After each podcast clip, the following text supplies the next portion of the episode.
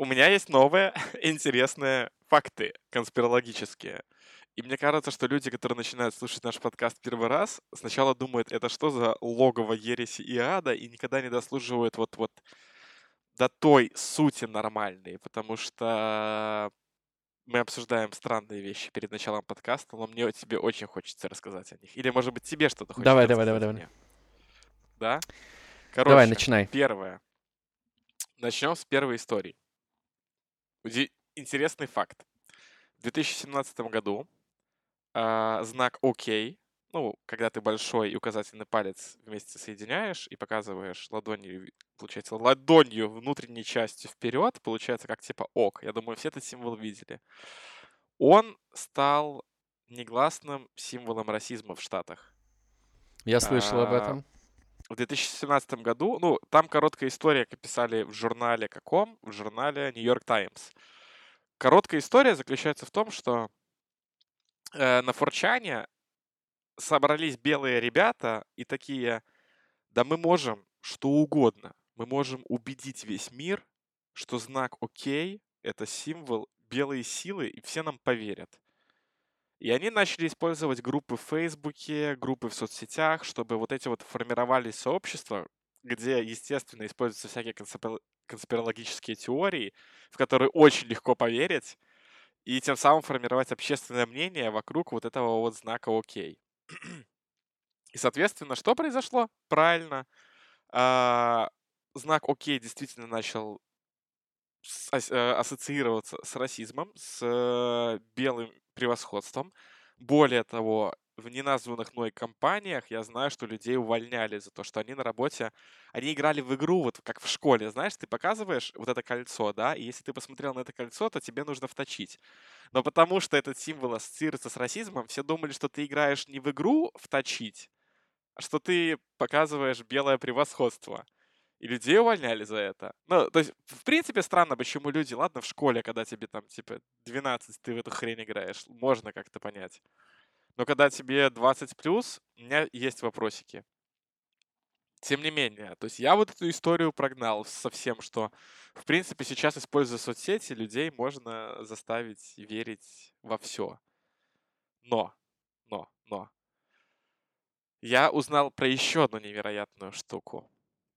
А, я сейчас напишу, открою на всякий случай, да, чтобы прочитать. Рома, ты слышал что-нибудь про Пиццагейт? Пиццагейт. Теория заговора, согласно которой влиятельные сторонники Хиллари Клинтон связаны с тайной организацией педофилов. О, Где-то это, это уже слышали. Это мы любим, так. Слушай, теория возникла а в результате публикаций... Слушай, теория возникла в результате публикаций на различных сайтах в соцсетях, статей и постов, в которых обсуждалась возможная связь популярной пиццерии «Комета Пинг-Понг» в Вашингтоне с тайной и влиятельной организацией педофилов. То есть э, Теория заговора заключается в том, что сеть э, пиццерий использовалась как э,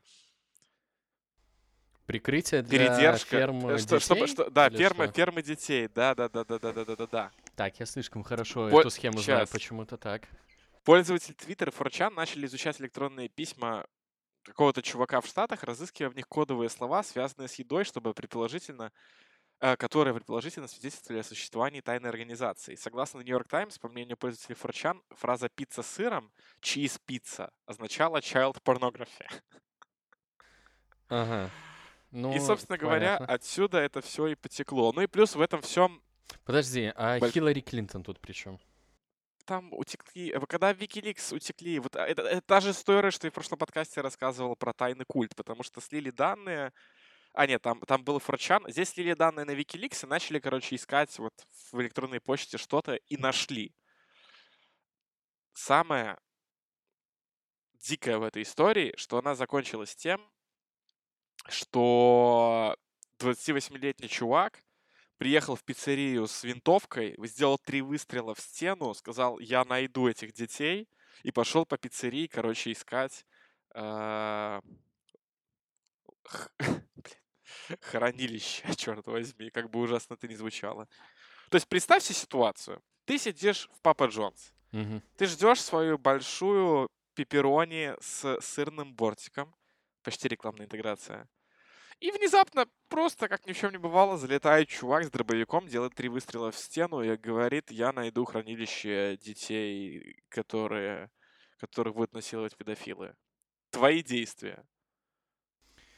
Э, ты меня ты меня поставил в тупик сейчас, понятия не имею. Никогда не оказывался в ситуации, когда я заложник или присутствую в моменте, когда мужик собирается убивать, поэтому не знаю, что сказать. Но теория, конечно, интересная. Я больше задумался о том, как должно выглядеть хранилище для детей. Там же должны быть какие-то условия, чтобы им все нравилось и, и, и их все устраивало. Вообще больше верится в... Э, ну, было бы правдоподобнее, если бы я не знаю, возможно, я сейчас очень по-черному скажу, э, что фермы детей — это детские дома. Ах да, мы не хотим ругаться матом в этом подкасте. Я помечу Ну, уже себе. поздно. Ты уже два раза это сделал. Нет, ну, я, я, я не к тому, чтобы потроллить кого-то, я к тому, что, типа, ну, это намного убедительнее смотрится. Хотя, не знаю, я не спец по конспирологическим теориям. Не знаю, то есть под каждой пиццерией должен быть бункер. Э, в это этом... уже, подожди, это, это мы уже на территорию забираемся MyDax Vision и, и то, что под каждым Макдональдсом есть бункеры. Ну, не знаю, не знаю. Ну, э, типа, э, исход печальный, конечно. Похоже на ту историю, когда новый фильм про Бэтмена выходил. Помнишь, мужик пошел в кинотеатре э, людей расстреливать?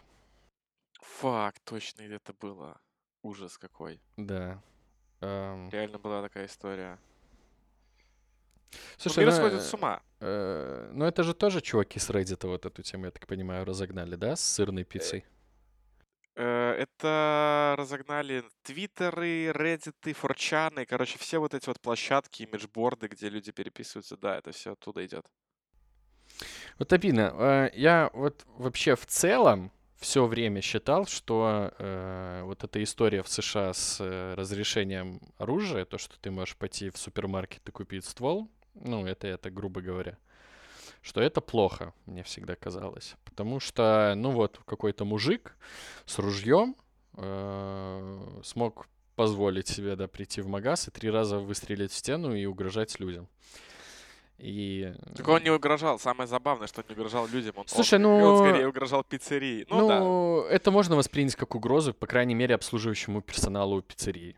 Потому что, ну, Слушай, если бы он что-то нашел, вероятно, что он бы их всех поубивал нахрен. Вот, я к тому, что, типа, ну, я всегда считал, что раз, эм, разрешение на ношение оружия, как там это у них, вторая поправка или что, это, это плохо. Эм, но за последний месяц я как-то пересмотрел свое мнение. Э, я, короче, как-то изучал эту тему, и, типа, одна из причин, почему в США э, ношение оружия разрешено, там у них, по-моему, это как-то прописано, это на тот случай, если э, народ будет не согласен с действиями правительства или правительство будет заниматься какой-то чернью, чтобы народ мог дать им отпор. И раньше это для меня было какой-то глупостью, потому что, ну, понятно, что там армия США это просто, ну, они, наверное, легко раскатают, у них же там все-таки очень все современное оборудование, там все дела, типа, тем более с автоматом на танк ты не пойдешь. Но что-то мне подсказывает, если бы это было разрешено у нас сейчас, я, Робот, я, я, не к тому, что, статья? я не к тому, чтобы мясо началось. Я к тому, что все бы проходило еще более сдержанно, потому что и, и те, и другие понимали, что в случае чего начнется типа, ну, э, пальба.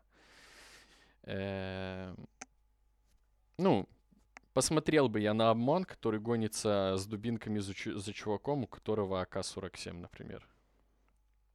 Если у кого-то есть такое видео, поделитесь, пожалуйста. Слушай, я думаю, что это...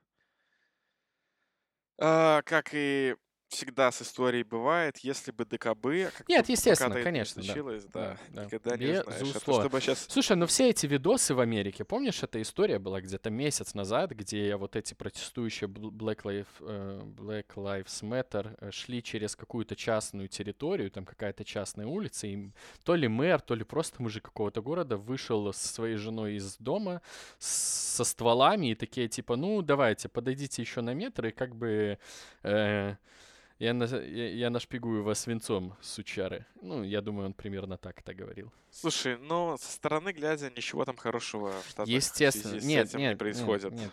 Понятно. Я тут просто, типа, вы- выбрал частный случай. А, давай, давай так, ситу- Э, мем смешной, ситуация э, Сто страшная. процентов. В принципе, мем смешной, ситуация страшная. Это то, что происходит у нас последние два месяца. Мне кажется, Очень много 2020 смешных года. мемов, но как-то...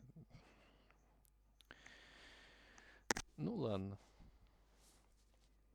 Мне, Ну знаешь, вот я сейчас подумал, вот типа раньше же, когда интернет супер ра- развит не был, э, не было такого понятия, как мемы, да, все передавали там видосы и картинки по Bluetooth, и то картинки там, эм, они были больше похожи на теперешние открытки, которые нам родители э, в чатиках семейных присылают. И было бы интересно, как вот на такие эм, события, которые сейчас происходят, э, как бы все распространялось и что распространялось в тот момент. Просто для меня поставщиками юмора тогда были, наверное, э, Задоранов на РЕН-ТВ. Эм, И не знаю, что. Смех панораму я уже не смотрел тогда с аншлагом. А Comedy Club у меня не всегда получалось, потому что телевизор был занят. Эм, Вот такая мысль меня сейчас посетила. Наверное, это были бы какие-то смешные мэшапы под песни из бригаду, я думаю. Где Александр Григорьевич идет. э, Ой, простите, простите. Э, Не буду дальше говорить. Давай на Э, этом, Да. давай на этом начнем. Я, если что, говорил про мужичка со двора в деревню. Александр Григорьевич Будько. У него э, там две коровы. Э, вот, ну, там была просто смешная история из детства, где он, короче, показывал, как бутылку чернил выпить э, залпом без рук. Он просто бутылку в горло э, вставлял, и все такие, эх, Сашка. Умер от того, что одеколон выпил, кстати. Вот такая история. Это подкаст «Как дела?» Выпуск 15. Йо-йо-йо, да, это подкаст «Как дела?» 15 выпуск. Мы вот через неделю, как и обещали, вот мы здесь. Э, Стас Лазута, Рома Кунцевич, подписывайтесь на наш подкаст. Мы теперь, кстати, на Ютубе. Э, Там, конечно, наших прекрасных лиц нет, и наши волосы не колосятся, как э, свежая рожь, но слушать нас можно и там. Ну что, Стас? А, ну расскажи мне, Роман, как твои дела? Так, я болел на прошлой неделе. Э, Я, я, Корона? кстати, н- Вирус? понятия не имею. Температура не поднималась до таких состояний, чтобы обращаться к врачу. То есть максимум было 36,9, но было неприятно. Так болела голова, болело горло, слабость периодически. То есть, эм, честно говоря, вот когда это уже все прошло, хотелось бы, чтобы это была именно она. Чтобы, типа, знаешь, в легкой форме, все дела. Но, вероятнее всего, нет. Причем заболели мы все одновременно сейчас. Ну, у нас еще моя сестра живет. И Полина заболела. Полина до сих пор, кстати, кашляет. Меня это очень сильно волнует, потому что это ненормально. Она, ну, у нее по утрам прям вообще жесть. И Даша тоже, ну, переболела. э, вот. Так что, м, вспоминая все, что происходило да, там несколько месяцев назад, когда там, например, у Мельника, Мельник приехал в Барановичи, и он там всей семьей буквально за сутки они все заразились, у меня эта вот мысль сидит в голове. А они тогда именно короной одновременно все заболели. Поэтому не знаю. Ну, э, слава богу, все нормально. Э, я сегодня даже сходил на тренировочку с утра. Кстати, могу об этом Опа, рассказать. Режим Е- рама. да, да. Режим рама. Есть интересное наблюдение. Э, Первое. Я следил за девушками. Так, нет, это плохая фраза. Эм, э, Трудно не заметить, э, что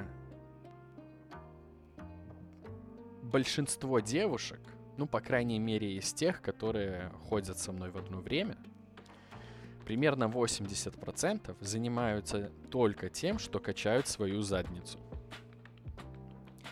То есть, если э, пацаны, у них там как-то все более комплексно, то есть, типа, там, вот это, вот это, на эти мышцы, на эти, то у девушек это постоянно ноги и задница. Эм, такое наблюдение. И думая об этом всем, я очень сильно, э, кстати, офигел, когда увидел, видел эту штуку, которую Яндекс опубликовал, а что гуглят, э, вернее, индексируют парни школьного возраста, что девушки, и как это у них меняется с возрастом. Очень интересно посмотреть эту инфографику. Вообще упустил. Э, то есть там такая инфографика была, разбивка по классам. Типа в первом классе самый популярный запрос у мальчиков там э, э, как играть в Майнкрафт. У девочек в первом кра- классе запрос, там, не помню, такой-то. И вот так вот по каждому классу до 11 Там самый интересный момент, все почему-то на это не обратили внимания. Наверное, потому что это очевидно, я такое люблю. Э, девочки гуглят, как понравится мальчикам, по-моему, в классе шестом или седьмом. Парни, у парней самый популярный запрос, э, как понравится девочкам, в восьмом или девятом. То есть вот эти все истории про то, что девушки э, э, взрослеют быстрее, раньше, то есть. Но вот очень интересно подтверждается э, вот этой вот штука, которую Яндекс опубликовал, и типа, что пацаны начинают девочками интересоваться только через два года. Ну, там еще много интересной инфы, там, типа, что пацаны раньше начинают гуглить, как зарабатывать, а там, типа, как накачаться и вот это все, а, а девочки чаще гуглят там, э, как бы это назвали, э, ладно, неважно. Короче, э, я вот это вот просто спроецировал на то, что происходит вот в качалке, типа, что вот, э, ну, культ задницы есть такой, как мне показалось. Ну, не знаю, может, это ошибочное А. мнение, я все-таки там, типа, не супер про в качалке, поэтому не знаю. Но пацаны, кстати, ноги почти не качают никто. То есть я это очень редко вижу, чтобы кто-то подходил к тренажеру на ноги. Ам, Ты вот второе всё рассказал сейчас про наблюдение- Яндекс, и у меня Да-да-да. Я хочу тебя, да, перебить. Э, Значит, ты сейчас рассказал это про Яндекс, и я не могу не сказать, что э, мальчики не тупят. Ну, типа, проблема не в том, что мальчики начинают позже интересоваться девочками. Проблема в том, что мальчики начинают раньше интересоваться мальчиками. Э, Можно... э, Без комментариев. Та- Все может быть. И неизвестно, интересуются ли девочки девочками. Продолжай. Э, Второе наблюдение из качалки. Если э, до тебя, то есть ты приходишь к тренажеру, это оттуда только что уходит какой-то мужик. Если этот мужик очень потный, там невероятно воняет. Я столкнулся с очень потным мужиком. Потный мужик, если ты это слушаешь, пожалуйста, прости меня за то, что я рассказываю эти вещи, но м, я никогда не видел мужика с таким вонючим потом, братан. Воу, вонючий пот — это опасно. Прям, прям, ну, типа, прям жесть. То есть... То есть прям в глаза въедается, да? Ты прям чувствуешь. Да, я охерел. Я такой, его. типа, э, стал за тренажер, начинаю делать и понимаю, что мне глаза режет. Прям, ну, плоховато было. То есть, типа, я не знаю, может, он не стирал с прошлого занятия там майку или... э, Себя. Да, в целом. То есть, поэтому э, принимайте душ, не будьте вонючими мужиками. Ну, это просто типа... эм, ну, понятно, что ему окей, свое говно малиной пахнет.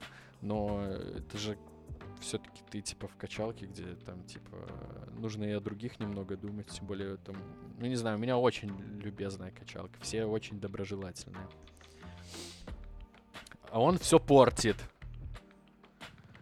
Бро, Такие два пойми, наблюдения. прости. Не, я, я не держу А. зла, просто это такое, типа, если вдруг кто-то собирается идти в качалку и такой думает, ну, буду там качаться и просто домой. Не надо. Надо мыться. Как много Полина знает про твое первое наблюдение? Э, Я и не рассказывал еще, что-то как-то берег для подкаста. Не, я расскажу. Слушай, я не вообще, то есть, типа, для меня то, что там есть какие-то девушки, это просто фон. Просто ты когда-то э, момент э, ты сделал подход, тебе нужно минуту как-то потусоваться, и ты типа анализируешь ситуацию вокруг, кто на чем работает. Ну, а там, блин, я уже месяц хожу, это одни и те же люди в мое время. То, то есть там новичков почти нет. То есть, типа, ну, ты примерно запоминаешь, кто где постоянно находится. И по прошествии месяца вот я и говорю, что типа, ну, девки тупо качают задницы. Как твои ощущения после месяца качалки? Э, Ты еще не сдох жрать грудки и вот это вот постоянное од- однообразное питание? Слушай, я последнюю неделю, вот я как заболел, у меня немножко режим питания сбился, не немножко, а очень сильно. Просто потому что было лень делать вообще что-либо. И там и доставочки уже подключились, поэтому я вот сейчас буду восстанавливаться. Поэтому, ну, грубо говоря, у меня был этот неделя отдыха такая. Эм, Перезагрузка. Да. А так, да не, нормально, понимаешь, просто дома весов нету. И когда я ра- раньше, типа, пер- переходил на какое-то питание, особой мотивации не было, потому что ты не понимал, это работает вообще или нет, ты не мог на весы стать. Так я прихожу в зал, сразу на весы, и цифры радуют, и поэтому ты с хорошим настроением потом возвращаешься домой есть э, кашу с э, мясом. Вот. Э, так что нормально. Э, ну и Как ты еще планируешь мотивирует себя, э, в плане. когда наступит коронавирус опять и залы позакрываются? Ну, вот если наступит, буду думать тогда. Пока деньги уплочены, сто процентов, если я заплачу за следующий месяц и объявят э, локдаун, э, я скажу, ну, мне надо бабки отходить, потому что шаббат шалом. Типа. э, Ну и вот что я хотел сказать, что, ну, еще мотивирует соблюдать режим, то, что ты за это деньги заплатил. У меня так с каруселями, кстати. Вот это мое правило каруселей. Э, Я там, не знаю, по детству, там, ближе уже к совершеннолетию, еще очень сильно боялся всяких аттракционов в парке.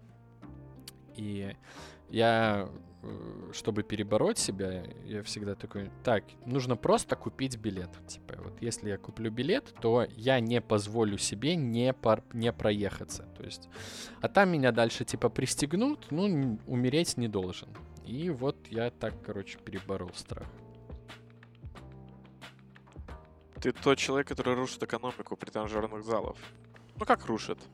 Плане. Но экономика тренажерного зала, она же держится на том, что люди покупают абонементы и не ходят, потому что если бы все эти люди, да. которые купили абонемент, они бы не вместились. Ну, то есть если бы они все ходили. Мгм. А многие люди, они покупают и все. Увидимся. Я Да, поэтому не я- покупаю. Я знаю, что меня это не замотивирует. Покупка билета меня не мотивирует. Верю, в это легко поверить. Я вот, ну, пропустил два занятия по болезни. Вот. И сегодня, когда я с утра просыпался, желание не идти было больше, чем желание идти. Не знаю, каким образом я себя переборол, но почему-то все-таки встал и поехал.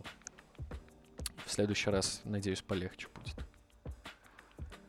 Я думаю, просто осознание того, что ты отдаляешься от звания рама, это мотивирует. Кстати, вероятнее всего.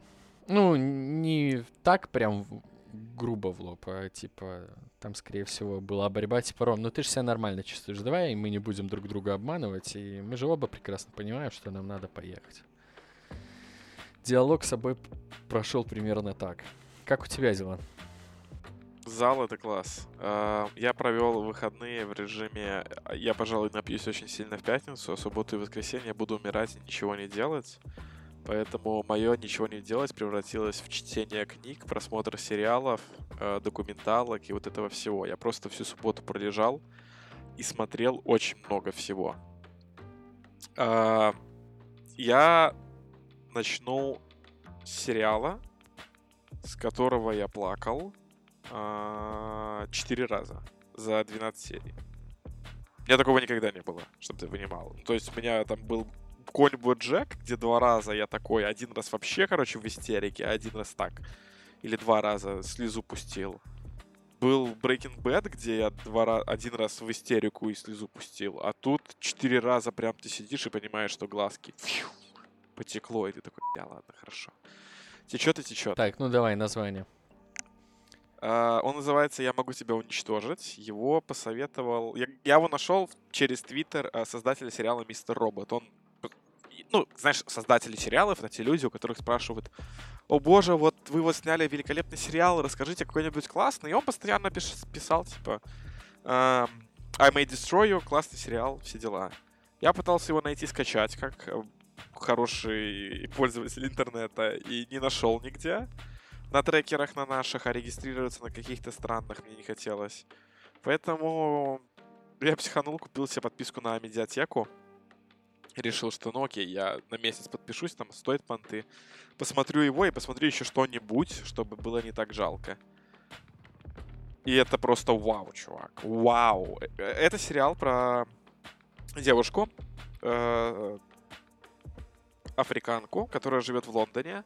И замут в том, что она писатель. Она написала книгу в Твиттере, привет, Касс, можно сказать. Типа она вела твиттер, а потом она свои твиты превратила в книгу. Она просто издала их как PDF-ку и стала супер-мега классным писателем нашего времени.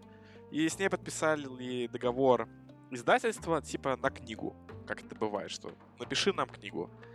И вот по сериалу она вначале не может закончить книгу, а ей нужно там буквально через три дня пойти и показать первый черновик черновик, да.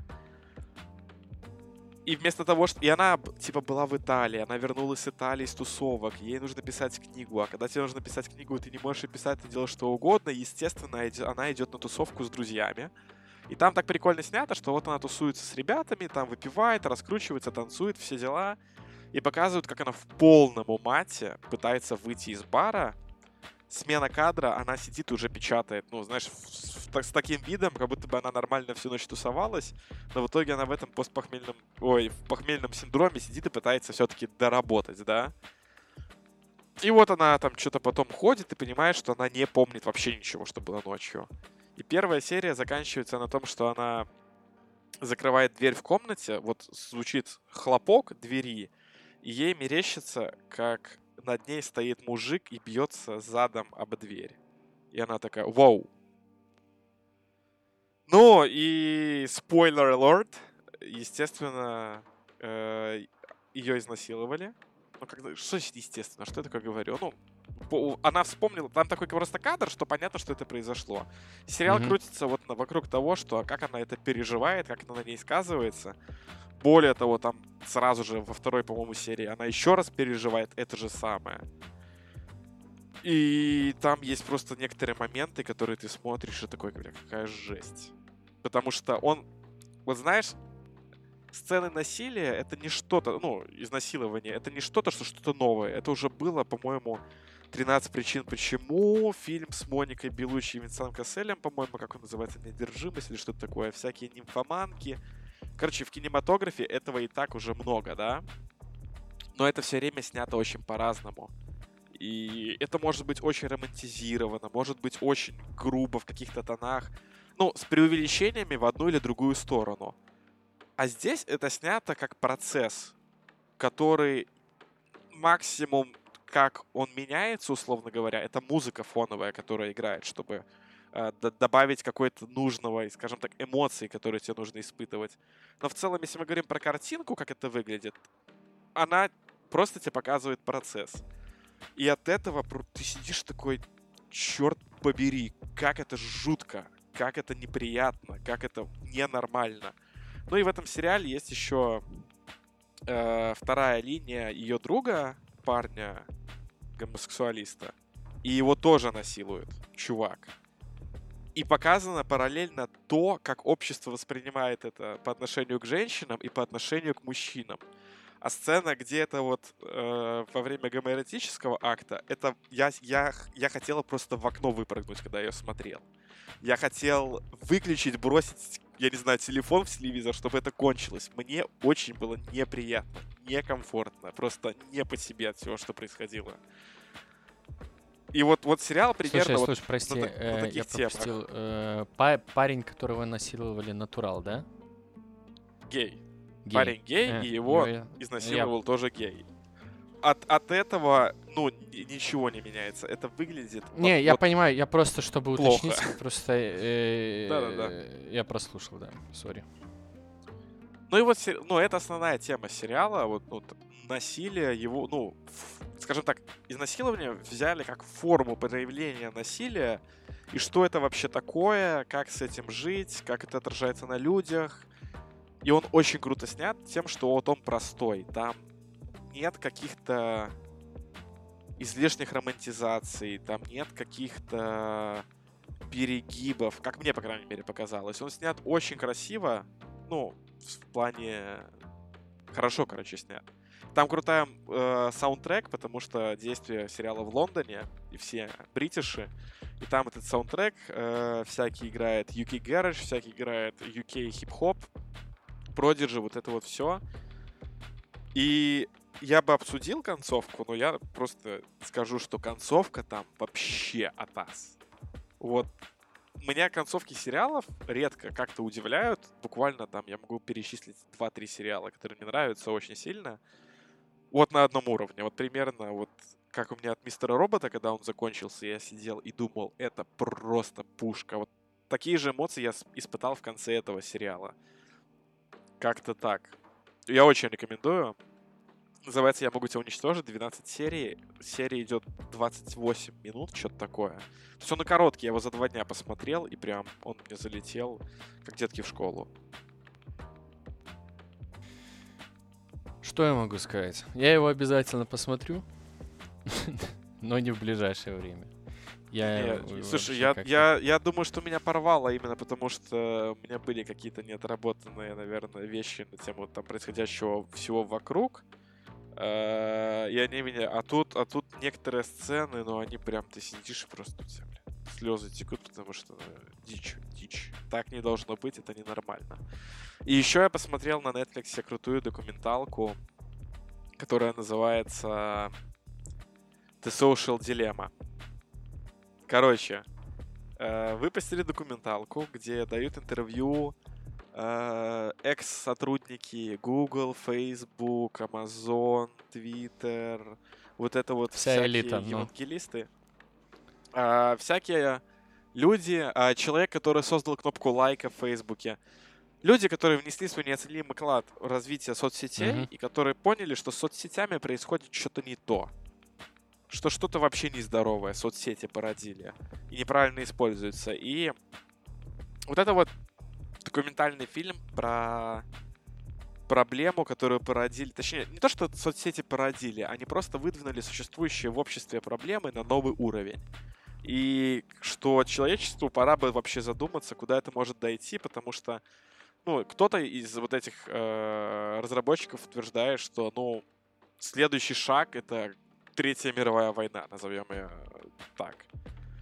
И он снят очень смешно. Там, короче, то есть там идет часть документалки плюс интервью, а параллельно снята такая типа типа художественная э,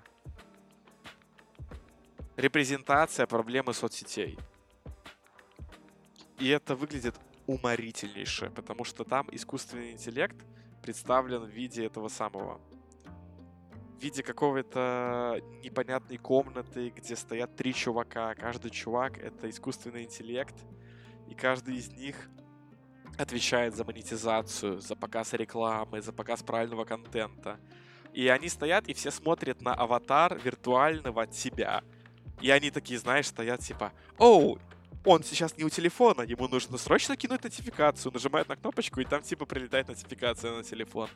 И второй такой, оу, он сейчас листает ленту, нужно срочно ему подкинуть вот эту вот рекламу. И это, ну, когда ты знаешь изнутри, как это работает, вот это вот, вот это вот... Да, это забавно. Очень Я- я, я тоже сейчас про свой офис подумал, поэтому... Но посыл, и, и- и то есть, когда я вот смотрел вот это все, мне вот эти художественные вставки, они меня очень веселили, смешили, и мне было, ну, типа, кринжово смотреть. Но в конечном итоге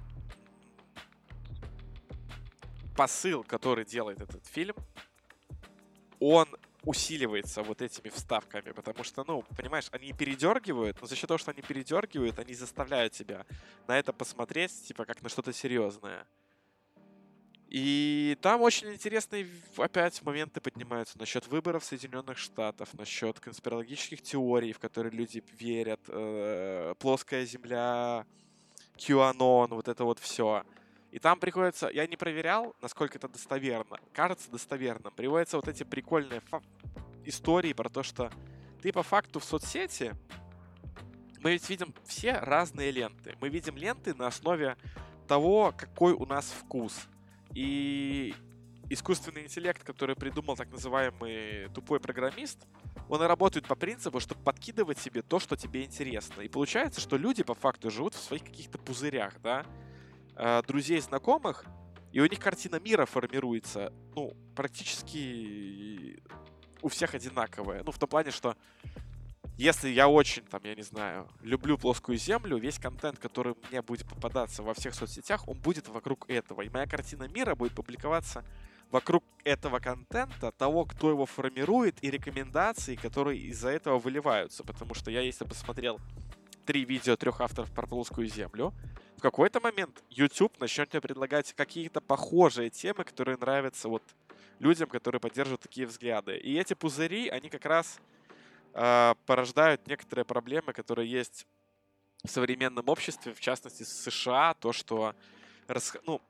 расхождения во взглядах э, республиканцев и демократов, они прям разительно вообще разъехались. Раньше они как-то, знаешь, типа, они были ближе, то есть среднее мнение, оно было ближе друг к другу. Сейчас оно больше разделено, как будто бы они отдалились друг от друга и в своих вот пузырях валятся, и поэтому не могут прийти к какому-то соглашению. The Social Dilemma. Очень интересно. Как еще раз называется? Social Dilemma. Записали, запомнили. И... Кстати, вот в тему по поводу э, рекомендаций, которые только вокруг одной какой-то темы плавают. Ярче всего, мне кажется, в этом плане работает Инстаграм. Если там нажать на кнопку поиска, то там же рекомендации изначально показываются. И насколько я знаю, э, они у всех настолько однотипные. Однотипные, в смысле, одно и то же всем показывается? Э, нет, нет, нет, нет. То есть э, я когда туда захожу, у меня все фотографии в рекомендациях на одну тему. То есть э, нету никаких вообще ответвлений, там, типа, чтобы показать там где-то вместо котика собачку, например. То есть одни котики. Зайди, зайдите к себе в Инстаграм, нажмите на кнопку вопросика, я думаю, вы там что-то подобное увидите на лупу, ты хотел сказать. А, да, лупу, простите. Э, ну, самые как бы интересные, известные советы, которые даются по итогу вот этой документалки, это то, что важно э, проводить гигиену вообще от соцсетей, деток сделать, потому что э, у тебя, скажем так, нужно вызывать дофаминовое голодание, потому что ты вот этим быстрым кайфом скроллинга, быстрым кайфом контента э, ухудшаешь себе кайф от каких-то простых медленных вещей, как чтение, не знаю, ходить, общаться и так далее. А второй совет, это, который вот я тоже начал так делать, он про то, что обязательно нужно фоловить людей со взглядом, который вообще разительно отличается от твоего. Понятно, что мы не будем передергивать и фоловить людей, которые пропагандирует плоскую землю, но, условно говоря, если ты там топишь за одну политическую партию, фоловить людей, которые топят за другую, и как-то более критически формировать. Потому что если у тебя, вот опять же, лента сформирована из одного потока, одного контента, скорее всего, твоя картина мира, она очень сильно отличается от реальной. И был еще какой-то третий... А, ну третий совет мой тоже любимый, в скобочках нет, это удалите все соцсети. Просто удалитесь из них удалите свой цифровой след, потому что вы кормите рекламодателей. А, там есть две классные цитаты. Ну, первая очевидная. А, если ты не платишь за продукт, который используешь, то ты являешься продуктом. Ну, то есть, если ты не платишь за Google, то, скорее всего, ты являешься продуктом для рекламодателей, потому что Google получает деньги от рекламодателей, а, которым он предоставляет твое внимание. А вторая цитата тоже такая, ну, типа, передергивание очень сильное, но оно меня позабавило.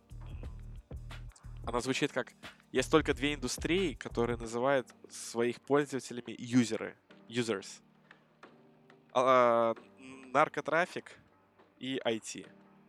Ну, потому что юзер, тот, кто юзает, mm-hmm. так называют э, людей в этой индустрии. Тоже такое забавное передергивание. Слушай, как-то э, так. Что меня во всем вот этом вот ставит в легкое недоумение? Давай вот сейчас типа поговорим с тобой на эту тему. Э, про цифровой след и это все. С цифровым следом мне предлагают рекламу, которая должна быть мне интересна. Без него так. мне показываются какие-то рандомные объявления. То есть э, количество рекламы меньше не становится, но в первом случае она хотя бы хоть как-то мне релевантна. Это не значит, что я ее менее ненавижу, но шанс того, что она может оказаться полезной, на какие-то пару процентов все-таки больше, чем если бы это был какой-то рандом э, индийской кухни э, в, в Дели, не знаю. Эм, в чем, собственно, боязнь? Что мне навяжут, типа, какое-то политическое мнение, раз мой цифровой след оставлен или что? В чем, а, типа, нет. основной страх? Ты про... Ты не совсем понимаешь. В чем основной страх кого?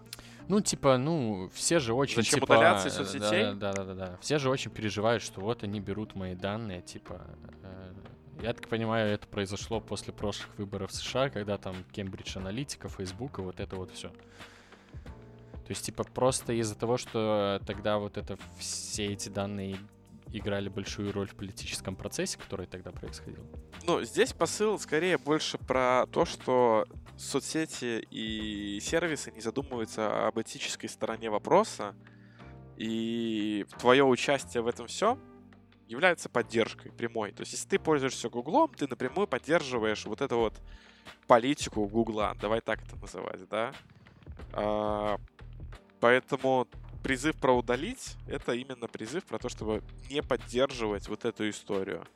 Понятно, что большинство этого делать не будет, потому что мы инертные, нерациональные, ленивые люди, да, но звучит резонно, потому что, ну, так не должно быть. Ну, ну представь то, что... Слушай, э, ну, если бы это все выглядело когда-то центр, где сидит там тысяча э, людей, которые которым просто в реальном времени приходит вся инфа, которую ты пишешь, и они это все руками и глазами перекладывают из одной папочки в другую, так, типа, так, Роман Кунцевич э, сейчас смотрит порнуху, э, там, типа, из такого-то раздела. Перекладываем это в папочку для такой рекламы. Э, то есть, э, но, э, ну, также это не происходит. Это все просто представлено в виде цифрок, данных, и там каждый юзер подписан как э, там Э, длинная строка из рандомных символов.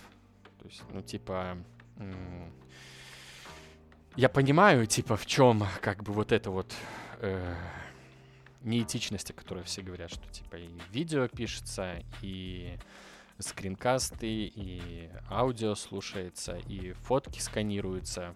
Понятно, что это, ну, неприятно, но это же ну, опять-таки, не людьми делается, которые это могут посмотреть, такие, типа, вот, э, Рома дрочит. М-м-м. Понимаешь, о чем я, да? Я понимаю, о чем ты, но тут есть, я немножко другой момент уйду. Забавная история, что вчера, по-моему, по-моему, да, по-моему, это было 15 сентября, а, экс-сотрудник Фейсбука опубликовала 6000 страниц своего мема о том, как она работала а, в Фейсбуке. Ее работа заключалась в том, чтобы отслеживать опасные группы, ну, сообщества внутри Фейсбука, которые формируют какие-то опасные истории, mm-hmm. и заниматься их своевременной блокировкой. И она рассказывает про каждый случай, когда какое-то сообщество, например, перевело к военной революции в маленькой э, африканской стране а дело это разбиралось через полтора года после. Ну, то есть люди уже умерли, уже произошли какие-то плачевные события, mm-hmm. а Facebook такой, да, потом. У человека работа в этом заключалась, в том, чтобы находить вот эти вот секты, я не знаю, ну, находить сообщества, которые внесут за собой э, деструктивные формы поведения. И она вот написала вот в шестистраничном документе о том, что это неэтично, это неправильно, мы ничего не делали, мы, не, мы продолжаем ничего не делать. То есть есть человеческий, скажем так, фактор в этом все еще. Как это все формируется. Ну, и вот пример с группами, это вот прямой пример с лентой того, какой контент у тебя формируется. Опять же, тебе же не будет предлагаться группа, а, я не знаю, БТС, если ты не слушаешь корейскую музыку, да, будет очень странно. Mm-hmm. И вот так можно на многие вещи смотреть. Um, я понимаю, о чем ты, да, да. Типа, это поинт, понятно. Ну, это, ну, и опять ну, же, э, вот эти все слухи. Э, кто из нас продолжит? Я уже не знаю, я уже никому не верю, ничего не жду. Я просто хотел сказать, что и вот эти все случаи, ты вот их читаешь, да, но я ничего не утверждаю, но вот ты знаешь, что в этом мире за последние там, 5-6 лет не единожды участие интернета, оно напрямую влияло на поведение, э, взгляды, и вообще оно влияло на людей очень сильно. И вот на фоне всего этого смотреть, что у нас происходит, ты начинаешь вообще сомневаться в том, что вообще происходит. Ну, я очень сильно во всем сомневаюсь что происходит. Потому что, ну, реально какая-то нездоровая история, то, что люди начинают под копирку делать какие-то вещи, которые ты думал, что... Ты еще вчера думал, что... Да нет, типа, этот просто в офисе сидит, а этот тупой качок в зал уходит, там, например, я не знаю. А уже сейчас они, короче, что-то, что-то, что-то делают, и ты не понимаешь, очень, как очень, очень, очень, очень трудно без конкретики. Типа, ты о чем здесь сейчас? Ну, я говорю про какие-то действия. Ну, я, я про нашу ситуацию на стране. Какие-то так, действия. Так, ну. я, опять же, я не говорю. Опять, ни в коем случае я не утверждаю, что э, интернет, значит, спутник сверху нам сказал всем там выходить на площади и так далее. Нет, люди это делают осознанно, э, сами все. Но есть некоторые странные поступки, которые совершаются группами людей, которые сто процентов приходят, ну, то есть а, где-то появляются в интернете как, как какая-то, я не знаю, там, типа, предложение, фразы и так далее, и ты начинаешь сомневаться, действительно ли люди некоторые вещи захотели делать сами, или на них вот так вот какой-то инфопоток внутри сети повлиял, что они это начали делать. Там разукрашивать подъезды, вот это вот все. Ну, то есть Просто есть те люди, которые, в принципе, которые занимались такими вещами, там понятно. А есть люди, которые ты бы никогда не подумал, что они это делают, и тут он уже он стоит, короче, не знаю, баллончиком разрисовывает. Странно, странно. Точно так же, как все думали, что знак окей — это знак окей, а потом проходит два года, и он уже вообще не окей.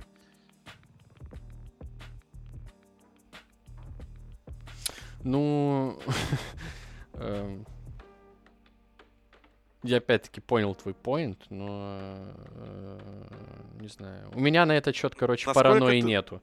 Э, ну, я бы, естественно, тоже э, на прошлых выборах как бы не собирался никуда выходить, но там как бы и повода особого большого для меня тогда не было. Вот, ну и да, меня за последние Слушай, там, я, я, кардинально... я, я не говорю... Не, я, я понимаю, что ты типа не в общем о том, что сейчас происходит, а каких-то да, там да, отдельных, так... каких-то локальных ситуациях, типа. Эм, ну, и я согласен с тем, что э, если бы сейчас не было интернета, вот это все бы происходило, ну, сто процентов по-другому, потому что, ну, банально объединяться в какие-то группы по районам и выходить у себя во дворах сейчас намного легче. Э, хотя... Вот я сейчас сказал, подумал и вспомнил, как, короче, ну, в нулевых, там, в Барановичах, когда не было интернета, как-то ты выходил на улицу и всех во дворе знал, и как-то вы все равно в одно время умудрялись стыковаться. Ну, я, короче, понял, о чем ты. Э, на 80% согласен, но это не, не та ситуация, которую стоит э, разбирать типа с паранойей и с поиском какого-то не, не, не, не, не, не, не, я, я, мой, мой, мой посыл такой, то что просмотр вот этой документалки, вообще вот, это, вот эти вот истории, которые происходят с влиянием интернета на поведение людей, заставляют меня каждый раз, глядя на какие-то происходящие вещи, задаваться вопросом. Или на, когда я делаю что-то, задаваться вопросом, насколько искренне я к этому пришел. Ну, то есть, как мне, как, как мне появилась эта идея, почему я это делаю, нормально ли это, да? И вот начинают возникать вот такие вот вопросы, когда, какие, когда люди что-то говорят, они чем-то делятся, они что-то делают, ты начинаешь думать, то есть насколько вот это мнение, оно объективно, ну, насколько оно могло быть сформировано, условно говоря, тем, что ты фоловишь э, набор из ценных пабликов в Телеграме, да, и, в принципе, это твой единственный источник информации о происходящем. Скорее всего, картина мира будет искаженный, как минимум слегка. А, Что хочу сказать э, в эту тему. Э, я понял где-то за последний год-два, что я научился отличать хорошие новости от плохих не по эмоциям и их содержанию. Типа там а потому как они написаны. То есть, да, то есть э, новость о том, что там э, в Беларуси ОМОН бьет людей, она может быть написана хорошо, а может быть написана плохо. Э, и чаще всего, в 99% случаев, на онлайнере и Тутбай эти новости будут написаны плохо. И я понял, что э, вот отличать, как написана новость хорошо или плохо, я научился, когда начал сидеть на T-журнале, потому что у них там есть очень строгие правила, хотя там и часто пользователи пишут новости, но они этим, эти правила соблюдают. Э, по тому, как правильно создавать вот эту новостную, там, новостной пост, заметку и так далее. То есть у них э, самое главное их правило, которое нельзя нарушать, это то, что в новости не должно быть своей какой-либо оценки в любом бы то ни было виде есть э, сухой факт, ссылка на источник. Если есть несколько источников, лучше их указать. И список этих источников, он четко модерируется, и ты не можешь просто там взять ссылку с какого-то э, no-name сайта и сказать, что это твой источник. И это выработало во мне какую-то вот такую внутреннюю редактуру. И я, когда читаю некоторые новости на онлайнере и Тутбай, меня просто, я, я не понимаю, как так можно писать новости. Как э, э, на новостных порталах некоторые заметки могут идти как э, э, личный блог, ну потому что иначе это никак нельзя назвать, когда там кто-то может назвать э, в новости, ну это очень условно, но что-то похожее случалось. Допустим, новые развязки в центре Минска дебильные или неправильно спроектированные, без ссылки на какого-то эксперта и так далее. А это там очень часто повторяется. Как можно, вот они там часто дают новости, вот просто про развязку говорил и вспомнил, типа, э, в Минске будут с такого-то числа перекрыты такие-то улицы и дороги. Э, ну, и там же, когда вот эти перекрытия, это, они просто копипастят, я так понимаю, с э, пресс-служб, э, кто там, Минск, Автодор, сервис, не знаю, как правильно называется.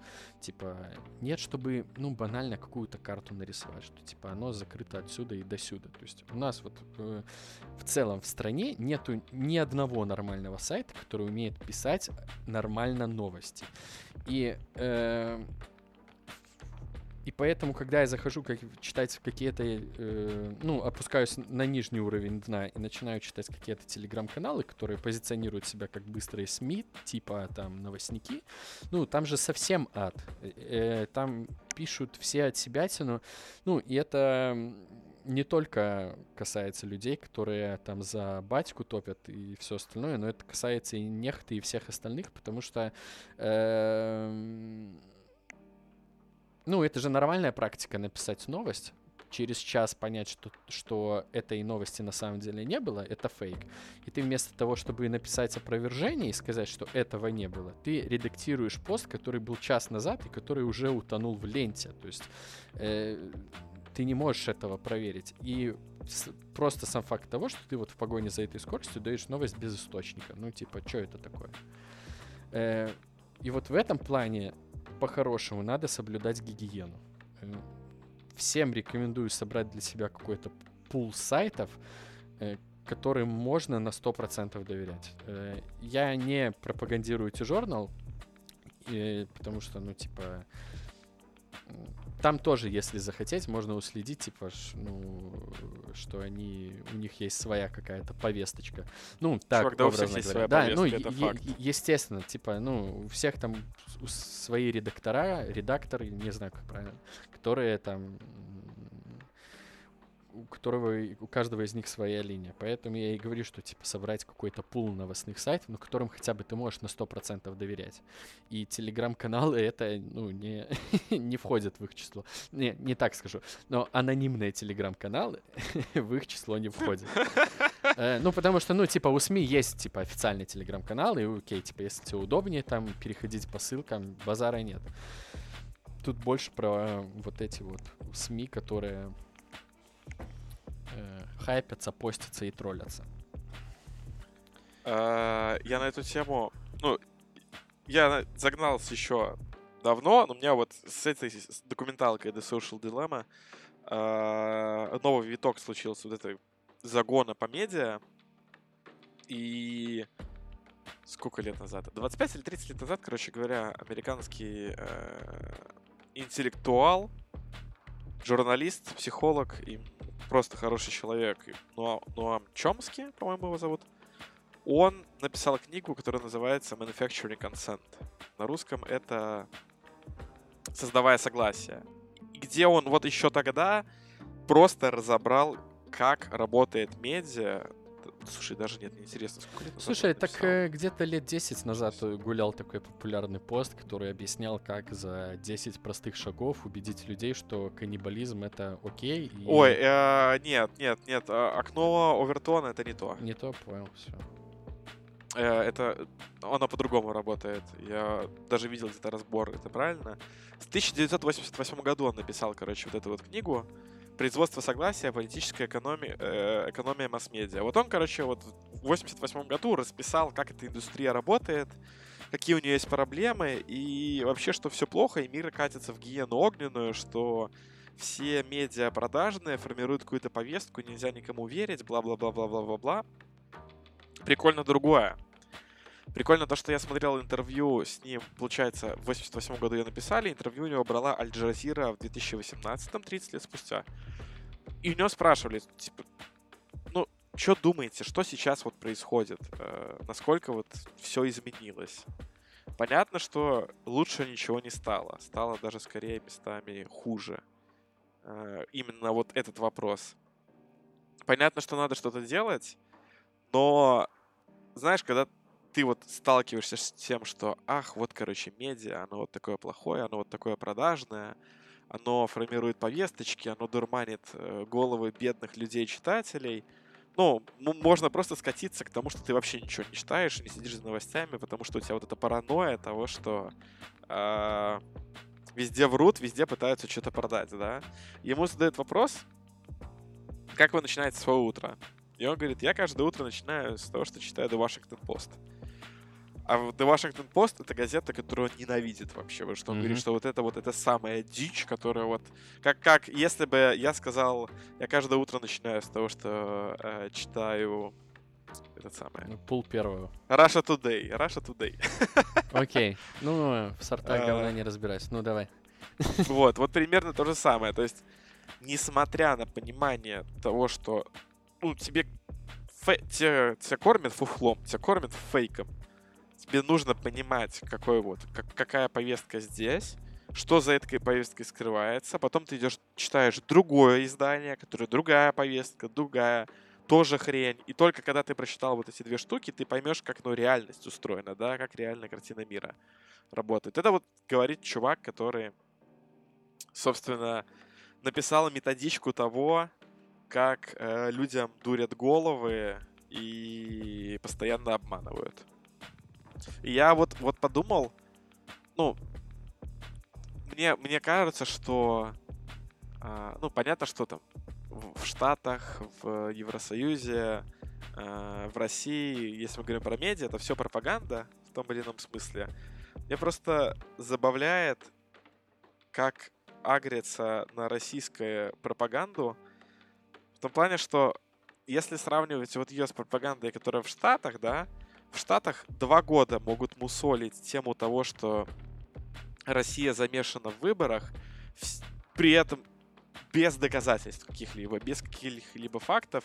И в итоге какой-нибудь американский сенатор скажет спустя два года того, как все медиа эту тему крутили и заставляли людей в это верить, скажет, что, знаете, нет российского следа, типа, ну и все, и дело заглохло, да, хотя людей два года мурыжили. А, а российская пропаганда, она такая тупая. Ну, знаешь, типа, она в лоб. Тебе в лоб врут. Тебе в лоб врут и говорят, что нет, это вот так. Нет, это вот так. И все, и насрать. То есть тебя даже обмануть не пытаются. Тебе просто нагло врут, и мне... Меня забавляет, что на самом деле уличить во лжи у нас медиа на русскоязычном пространстве гораздо проще, но мы хотим от него избавиться с такой силой, чтобы променять вот на эту другую форму, которая тебя обманывает еще хуже, еще дольше и позволяет, ну, вообще какие-то невероятные штуки появляться, типа Пиццагейта, опять же, про который тоже писали в СМИ. Не, ну, понятно, что ни то, ни то, оно не работает. Ну, то есть оно работает не так, как оно должно работать. Что с этим делать, непонятно. Но просто очень не хотелось бы, чтобы на нашем и так выжженной земле журналистики э, у нас в республике появилась какая-нибудь хрень. Э, неважно по какой из аналогии, западной или восточной, назовем это так. Слушай, но э, хотя бы в американской этой модели ты можешь э, посмотреть сначала там, как их каналы называются, NBC, которые топят за, за там, не знаю, за республиканцев или демократов, потом посмотреть там NBC, ABC, там, что там у них эти каналы. И вот по сформулировать мнение посередине. У нас ты можешь посмотреть ОНТ, БТ, СТВ и такой типа сверить, э, сходятся ли везде на до и на, и на молоты, и такое сказать, окей, сегодня сходится. Проверю завтра. Эм, ну, это к тому, что ну, это из, не совсем, из чего не, выбрать. Не совсем так. Не, там не совсем это так работает. Там в конечном... Ну, как, по крайней мере, из того, что я просчитал, там это, там это работает таким образом, что ты все равно жрешь, в принципе, одно и то же. То есть там нет такого, чтобы они разительно отличались именно по повестке. Ладно, окей. Э, э, мне для души будет намного комфортнее, если меня будут э, обманывать э, с, хотя бы с применением каких-то сил, изощренностей, и чтобы для меня это было незаметно, потому что... Я понял. А меня, тебе будет э... спокойнее, если ты реш... сможешь сам решить, как себя обманывать, то есть да, смотреть, э... условно говоря, ну, чел, на меня, обманываться э... дождем. На меня таргетится э, реклама почему-то БТшная и ОНТшная с сюжетами о том, что сейчас в стране происходит. Я их с удовольствием смотрю. И, ну, это ад какой-то. На Ютубе? Да, да. Ой, Не было у тебя э, такого? Бро, у меня, короче... Ну, у меня прям сюжеты с телеканалов, вот прям двухминутные вырезки. Ты, ты, ты сейчас орать будешь. У меня, у меня был разрыв шаблона, когда я смотрел э, интервью Александра Григорьевича, и в этот же момент у меня показывалась реклама Светланы Тихановской. Ну, то есть я смотрю интервью с ним, проходит там, и, и там типа 5-7 рекламных вставок, и вот, и вот такой вот контраст. Или я смотрю видео какой-нибудь, там, я не знаю, редакцию какую-нибудь смотрю, там, да, про mm-hmm. А мне в рекламе БТ, и ты такой, ну, Вау. Ну, понятно, таргетятся друг на друга, э, понятно. Слушай, а ты вот сейчас вот говорил про Александра Григорьевича, соседа моего, или про президента? Э, ну, про президента... Понял, все. Э, хорошо. Слушай, такой у меня к тебе еще вопрос, Стас. Э, а где можно послушать наш подкаст? Наш подкаст доступен отныне на популярной платформе YouTube. А еще Он где? доступен на всех популярных площадках для прослушивания подкастов, такие как Spotify, Яндекс подкасты, Apple подкасты, Pocket Cast, CastBox, Google подкасты. Короче, там, где есть подкасты, там есть мы этого. Это очень здорово. Это значит, что на наш подкаст можно подписаться где угодно. Хм. Что И нашему подкасту значить? нужно ставить лайки там, где можно ставить лайки. 5 звезд, оставлять комментарии, шерить в инстаграмы, твиттеры и прочие соцсети и слушать нас, когда вам грустно и одиноко, и не только. Это очень и хочется здорово. трогать себя. Очень здорово. Ну, тогда с вами были Стас и Рома. Подписывайтесь на наш подкаст.